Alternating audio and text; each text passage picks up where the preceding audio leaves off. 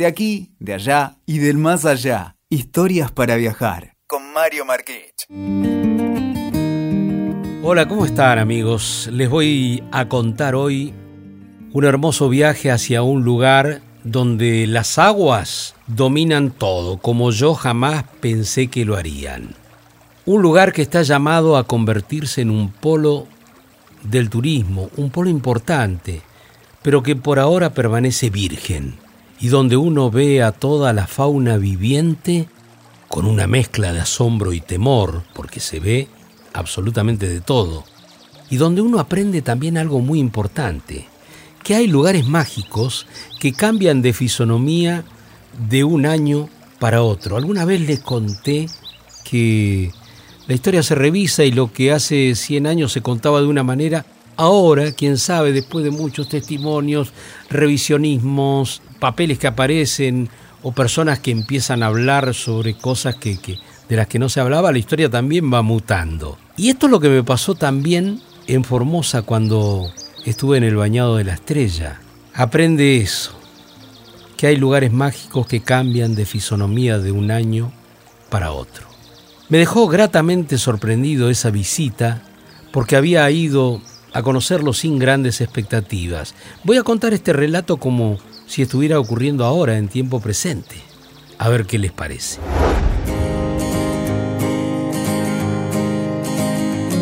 Estoy viajando hacia la Formosa Profunda por la Ruta 81 como quien va rumbo a Salta, por una larga recta que es como una costura dentro del monte. Cargué combustible en las lomitas, pero todavía quedaba mucho por andar hasta mi destino, un bañado. Bañado de la estrella. Me habían dicho que era algo imprescindible para conocer, como una asignatura que no podía quedar pendiente en mi larga lista de viajes de exploración y descubrimientos. Vos me dijeron alguna vez en Formosa, te estás perdiendo el bañado de la estrella. Vos todavía no conocés las cosas hermosísimas de este país si no conociste el bañado de la estrella. Bueno, el viaje daba para pensar. Formosa, a ver si nos ubicamos, es una provincia encerrada entre dos ríos, el Pilcomayo que la separa de Paraguay y el Bermejo que lo separa del Chaco. El Bermejo, fíjense qué cosa curiosa esto, ¿no? El Bermejo es un río que arrastra sedimentos de color rojo y aunque cueste creerlo, es el que le da el color característico al río de la Plata, ¿no? Ese aspecto de color de león que tiene el río de la Plata. Viene de allá arriba, gracias al bermejo. Y gracias al tanino, ¿no? De los árboles que le da ese color rojo. Y con el Pilcomayo, que decíamos separa a la provincia de Formosa del Paraguay, ocurre una cosa muy curiosa. Como todo el tiempo cambia de cauce, se desborda, se seca y vuelve a correr por otra ruta, por otro meandro, por otro camino, se lo define como, qué simpático que es esto, como un río adolescente, porque es como que está, digamos así, medio errático, ¿no? Como todavía no tiene una, una gran formación, entonces hace cosas imprevisibles. El Pilcomayo es culpable de este viaje porque gracias a sus humores cambiantes formó hace algunos años el Bañado de la Estrella que voy a visitar, que es una especie de paraíso remoto, un lugar casi secreto al que voy a descubrir. El Bañado de la Estrella es un humedal natural que se forma a partir de los sucesivos desbordes entonces del río Pilcomayo. Su largo es de 300 kilómetros, nada menos, y su ancho varía entre los 10 y 20 kilómetros y en total cubre una superficie de casi medio millón de hectáreas. Es impactante. Parte del bañado es atravesado por el trópico de Capricornio y las lluvias de octubre hasta abril alcanzan los 600 milímetros. El último pueblo que hay antes de llegar al bañado se llama Fortín Soledad. Qué nombre, ¿no? Apenas son unas calles que se cruzan donde viven unas 80 familias.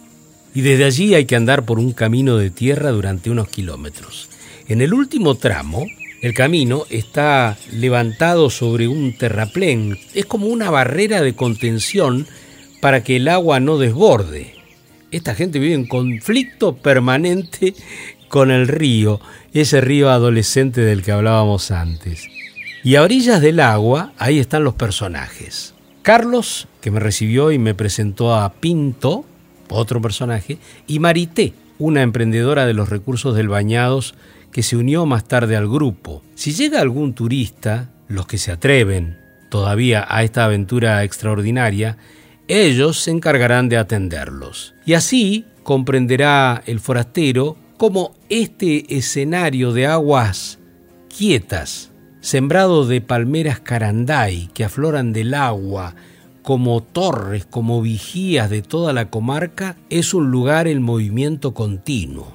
A ver, un bañado es como una gran laguna de aguas quietas y sin embargo, aunque parece todo quieto, está todo el movimiento. El bañado de la estrella se desplaza, como dije, y no me cansaré de repetirlo porque me parece algo muy singular, muy personal, muy de él, es inquieto, nunca permanece en el mismo sitio. Y lo más sorprendente, amigos, es que el bañado es un flamante capricho de la naturaleza. Como les decía, hay cosas que tienen 100 años y que después se cuentan de otra manera, se revisan. Hay cosas que los ríos, que a veces avanzan por acá, pero un año excepcional abrió otro camino y después empezó a andar por ese camino y después por otro y así, ¿no? Así es la naturaleza. Me dice Marité, a orillas del, del humedal, a orillas del bañado. Nuestro humedal tiene alrededor de 400.000 hectáreas de recorrido, o sea que es un depósito de agua muy importante, muy importante. Y con el tiempo, lo que será para el planeta también, eh, digamos así, el agua potable, el agua dulce, lo curioso, dice Marité, es que no estuvo siempre, se formó en los años 40. Y vuelve a repetir, es que el río Pilcomayo es un río dinámico, un río rebelde. Así es la cosa. Y por lo tanto, si el agua se mueve, ¿no? La gente que vive en las orillas también. El bañado forma parte del Chaco Seco, una vasta región ubicada al oeste de la provincia de Formosa, pero toda la región se le llama Chaco, ¿cierto? Y está modelada por los ríos que la atraviesan en sentido noroeste-sudoeste. Ahí tenemos ríos que vienen de la cordillera boliviana, el Juramento, que después se llama Salado, el Bermejo, como les dije, y el Pilcomayo. Transportan todos ellos una gran cantidad de sedimentos, carcomen las barrancas de las orillas y empiezan a divagar. Marité me cuenta, el bañado es el gran humedal de la región chaqueña. Se mueve, tiene una gran dinámica, marca así la identidad de nuestro territorio, está en continuo cambio y por lo tanto nos condiciona a nosotros, los habitantes de la zona, que también tenemos que irnos y cambiar de lugar nuestras casas porque va creciendo, vuelve, crece, vuelve. Nosotros vamos con nuestras casas de aquí para allá. Salgo a navegar con Pinto, que maneja el botador con gran habilidad. Ingreso así a un mundo acuático, desconocido, inquietante y repleto de animales salvajes. El botador es ese palo largo que usan eh, los canoeros y que van y lo apoyan en el fondo y, pegan un empujón para hacer adelantar la, la canoa. Entonces la canoa va silenciosa por el bañado, por esa laguna y no molesta de alguna manera a los animales, de modo tal que uno lo ve todo como está asistiendo a, a un espectáculo formidable ahí, ¿no? Entonces, Pinto mismo me dice, me gusta trabajar en esto, yo hago amigos, viene gente a veces hasta de Japón y me gusta cuando la gente disfruta de este espectáculo, porque ver esto no, no es algo común, hay mucha fauna para ver es un lindo paisaje y como ves, hay mucha tranquilidad.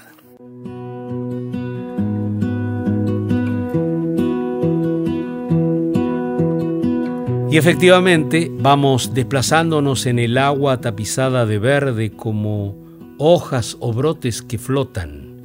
Por debajo explota la vida. Peces, sábalos que avanzan a toda velocidad. Por arriba aletean pájaros de todo tamaño y color. Pero este teatro novedoso para mí me lleva a retornar a la idea de que el bañado va y viene. Y fue por eso que Carlos cambió cuatro veces de casa a lo largo de su vida. Me contó, yo nací en el Fortín La Soledad en 1974. Soy de las entrañas mismas del bañado. Nací aquí. Pero lo vi desplazarse varias veces. El bañado entonces nos da cosas buenas y cosas malas también, ¿no? Tiene sus dos versiones. En mis primeros años yo alcancé a habitar la casa original de mis abuelos, que estaba en el centro de lo que hoy es el bañado. Con los años, el agua empezó a desbordarse y a correrse, y nosotros a volcarnos para este lado, unos 2.000 metros más o menos. Y allí viví hasta mis 10 años. Con los años, el agua nos volvió a sacar de donde estábamos y nos tuvimos que venir a vivir hasta este lugar. Y cuando el bañado se llena de agua, hay que sacar a todos los animales, a las vacas, a los chanchos, a los caballos, lo que usted se imagine. Y cuando las aguas bajan otra vez, de vuelta a traer los animales para acá. O sea que estamos nosotros también en continuo movimiento. Vamos y venimos, como el pilcomayo, ¿no? Pinto también es un hombre del bañado, sabe de esos cambios, pero también descubrió no hace mucho que el bañado puede atraer al turismo. Es incipiente, pero una cosa es cierta, el teatro y los actores están. Uno los ve con cada brazada que le da al botador.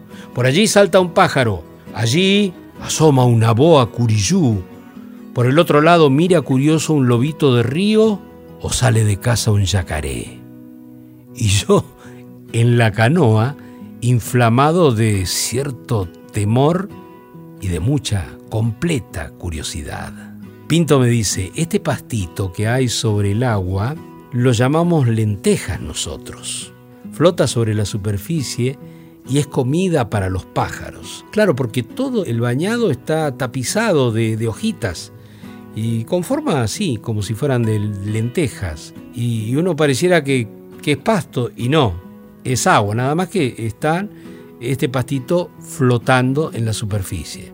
Yo estuve varias veces en los esteros de Liberá en Corrientes, que también es un Edén, una verdadera joya de la naturaleza. El bañado de la estrella al que estoy descubriendo también lo es, ¿eh? una joya de la naturaleza, porque hay muchos, muchísimos pájaros, me sorprende de verdad la cantidad y la variedad. ¿Y qué diferencia ya que estamos puede haber entre un bañado, ¿no? Como el bañado de la estrella, y un estero, como los esteros de Liberá? No podría de movida establecer grandes diferencias, pero me da la sensación de que los esteros son aguas más profundas, en primer lugar. Y en segundo lugar, sospecho que el bañado no es un depósito de agua permanente. Además, por todo lo que me dicen por aquí, Carlos, de hecho, dice que su abuelo vio nacer al bañado. Exactamente, o sea que esta maravilla, como dije, es algo nuevo y me lo dijo en estos términos. Mi abuelo vino de Santiago del Estero cuando el bañado no existía. Eso era en 1918. Vino buscando lugares con buenas pasturas y agua para los animales. Y me contó que todo esto era bosque chaqueño con palmeras y que había jaguares en aquella época. O jaguaretés, ¿no? Ahora se puede explotar turísticamente y estamos precisamente tratando de sacarle provecho. Hay muchas especies de aves que la mayoría son migratorias. Cuando desaparece el agua, chao, se van todas. Y después, claro, tenés yacarés, carpincho, lobitos de río y boas, como la curiyú, que viene a ser como una versión de la, la más gigantesca, la más larga de todas, la anaconda famosa de, de otros sitios como el Amazonas, ¿no? Dice Marité hablando de la gente que vive en los márgenes y en el pueblo de Fortín Soledad. Las relaciones que mantenemos con nuestro territorio es una relación de respeto, de uso sí, pero no de abuso. O sea, lo que me quiere decir es que la estrategia de usar la fuerza de un botador para desplazarnos en el agua también es sabia, porque de este modo se evita la contaminación del motor y el ruido que espantaría a toda la fauna. Entonces, ¿cuál sería la gracia de ir al bañado de la estrella? En cambio, Pinto lleva la piragua, ¿no? Con destreza y cautela, y entonces está todo el escenario para nosotros. Y así es que vi, así es que veo, la tremenda lucha por la vida. De repente, un águila morada acaba de capturar en una zambullida espectacular a una culebra. La vi alzarse del agua, llevándola entre sus garras para evitar la mordedura. Mientras, las cigüeñas Javirú, que miden un metro con cincuenta cuando están paradas de alto y son las cigüeñas más grandes del mundo dan vueltas y vueltas por encima nuestro. Y muy bellas son con su plumaje blanco y su buche colorado. Por lo tanto es el pájaro emblemático del bañado. Caminan sobre el agua con una destreza sorprendente y construyen un enorme nido en la copa de los árboles. Y después veo los yacarés que están asoleándose ahí en la orilla. Dice Pinto, la profundidad acá varía. En algunos lugares 70 centímetros, en otros 50, en otros apenas 20. El águila ya tiene asegurado el almuerzo con sus tremendos picotazos. La culebra de repente se quedó sin fuerzas, fuera de su medio, y perdió la batalla. El bañado nos depara imágenes así a cada rato. Es un paraíso salvaje. Pero esta escena me dispara hacia la leyenda de la corzuela blanca. La corzuela es un animalito muy parecido a, un venado, como un Bambi, como el Bambi de, las películas de Walt Disney, ¿no? Un ciervito chiquito. Dice Marité, aquí los pueblos originarios hablan de la leyenda de la corzuela blanca. Ellos practican la caza, la pesca y la recolección del monte para sobrevivir pero hacen lo necesario para alimentarse, cazan eso y nada más. Entonces, cuando un cazador abusa de determinada especie y la caza de forma masiva, está el mito de que aparece la madre del monte a defender a sus hijos y ahí es donde el cazador entra en una especie de locura y deja de cazar porque se asusta. Todo por aquí tiene muy arraigado ese misticismo. Mirá vos, la leyenda de la corzuela blanca. Pinto me dijo que vio a la corzuela blanca, tal vez por eso, por abusar de la casa, y que se llevó un susto mayúsculo. Y ahora es Carlos el que me cuenta. Antes, dice, recibíamos 12, 15 turistas al año a lo sumo. Ahora ya estamos con 150, 200, que para nosotros es un gran avance. Nosotros no usamos lancha a motor, sino canoas, piragüitas con botador. Y a unos kilómetros está el pueblo de Fortín Soledad, como les dije, que crece porque está a orillas prácticamente del bañado de la estrella. No tiene intendente ni presidente de una sociedad de fomento, pero hay unos 120 chicos que van a la escuela entre primarios y secundarios. Y de a poco Fortín Soledad está dejando de ser esa idea que lleva en su nombre, no la de última frontera. Los vecinos, impulsados por el interés que despierta el bañado, están haciendo despertar al turismo y les gusta mostrar sus cosas. Me recibieron a la hora del almuerzo con lo mejor que tenían para ofrecerme en ese momento, empanadas de charqui fritas en aceite y grasa. bárbaras estaban. Así son las empanadas formoseñas en lo profundo del monte. Si bien no me destaqué en la preparación de la comida y mucho menos cuando quise ayudar a cerrar las tapas con mi extraño repulgue, las empanadas de charqui, puedo decir que son una delicia. La voluntad de brindarse al forastero es algo que tiene futuro, ¿eh? Y para eso trabajan en Fortín Soledad. Me dice Marité, este es un lugar precioso, nuestro corazón está puesto acá. Cada familia pone lo mejor que tiene para desarrollarnos. Yo sueño con que podamos vivir libremente y dignamente como lo estamos haciendo hasta ahora. Que se reconozcan nuestros trabajos, nuestras prácticas tradicionales de relación con el territorio y por sobre todo que podamos seguir disfrutando de nuestros alimentos sanos, de poder convivir con todas las culturas sin que haya conflictos y que esta sea una oportunidad para potenciar esos valores que tenemos en el territorio, porque me asusta la idea de que venga mucho turismo de golpe. Creemos que el desarrollo tiene que ir de la mano de la familia del lugar para poder contagiar ese amor que todos nosotros tenemos por este territorio.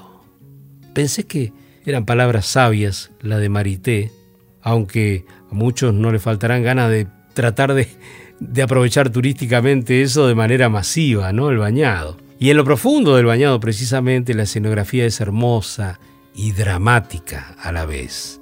Esos árboles que veo totalmente cubiertos por plantas trepadoras, por enredaderas, ¿qué son?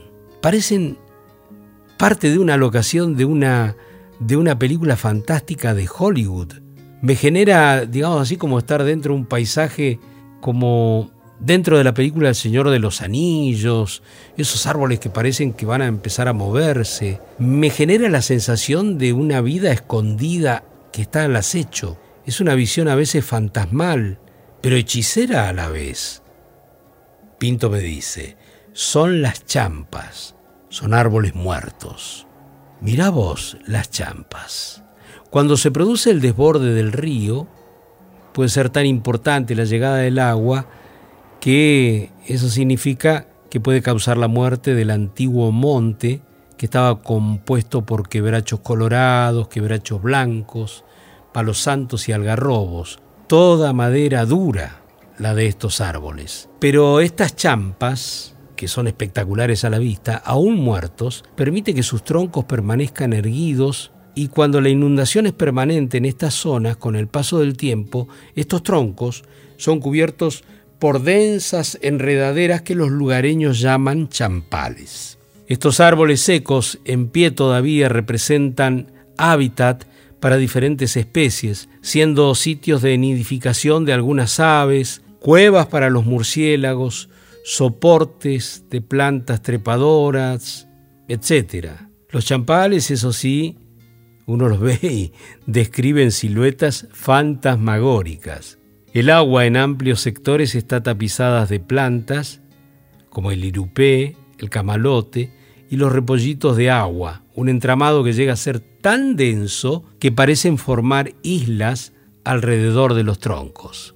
El caso es que después de pasar varias horas en el bañado volví a Fortín Soledad para hablar con los vecinos que estaban en la rutina de cada tarde, ya volvían los chivos, ya volvían las madres después de pastar en las orillas para reencontrarse con sus crías que esperaban ansiosas en los corrales. Y así es como me encontré con la pastora.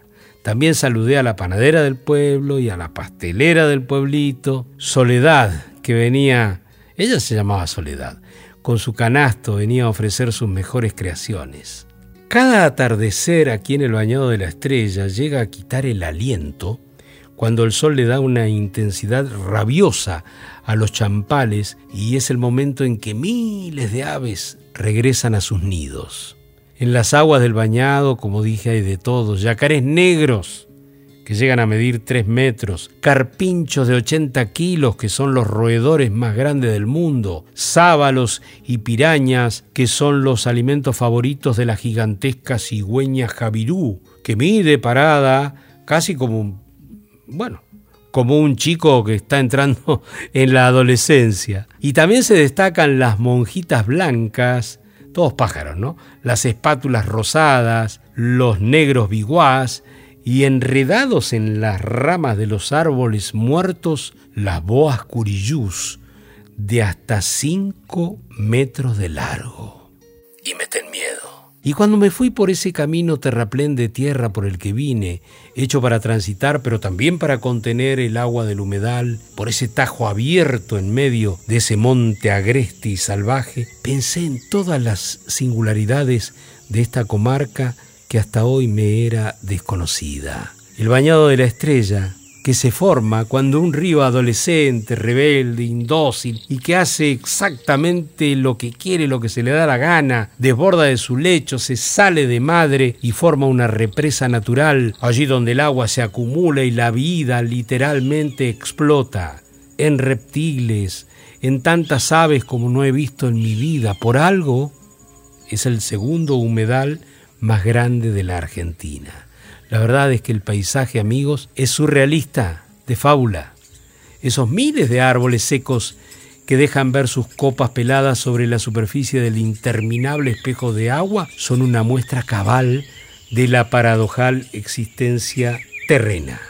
Están muertos, pero son el centro de un ambiente lleno de vida, único y fascinante, que no da respiro a la capacidad de asombro tétricas, enramadas sin hojas, esqueletos de árboles que fueron invadidos por plantas trepadoras que los envolvieron totalmente y le dieron un asombroso volumen, tanto que parecen envueltos en un manto verde como si fueran fantasmas. Champal es el vocablo con el que los indios pilagás llaman a los fantasmas. Exactamente champal. O sea que vendría a ser ese bosque, el bosque de los fantasmas. El 7 de mayo de 2019, el bañado, la estrella, fue elegido como una de las siete maravillas naturales de Argentina. ¿Qué les parece? En todo esto pensé al irme aquel atardecer rabioso cuando el sol sangriento iba cayendo sobre el mágico pantano formoseño.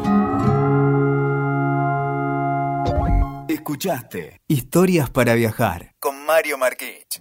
WeToker. Sumamos las partes.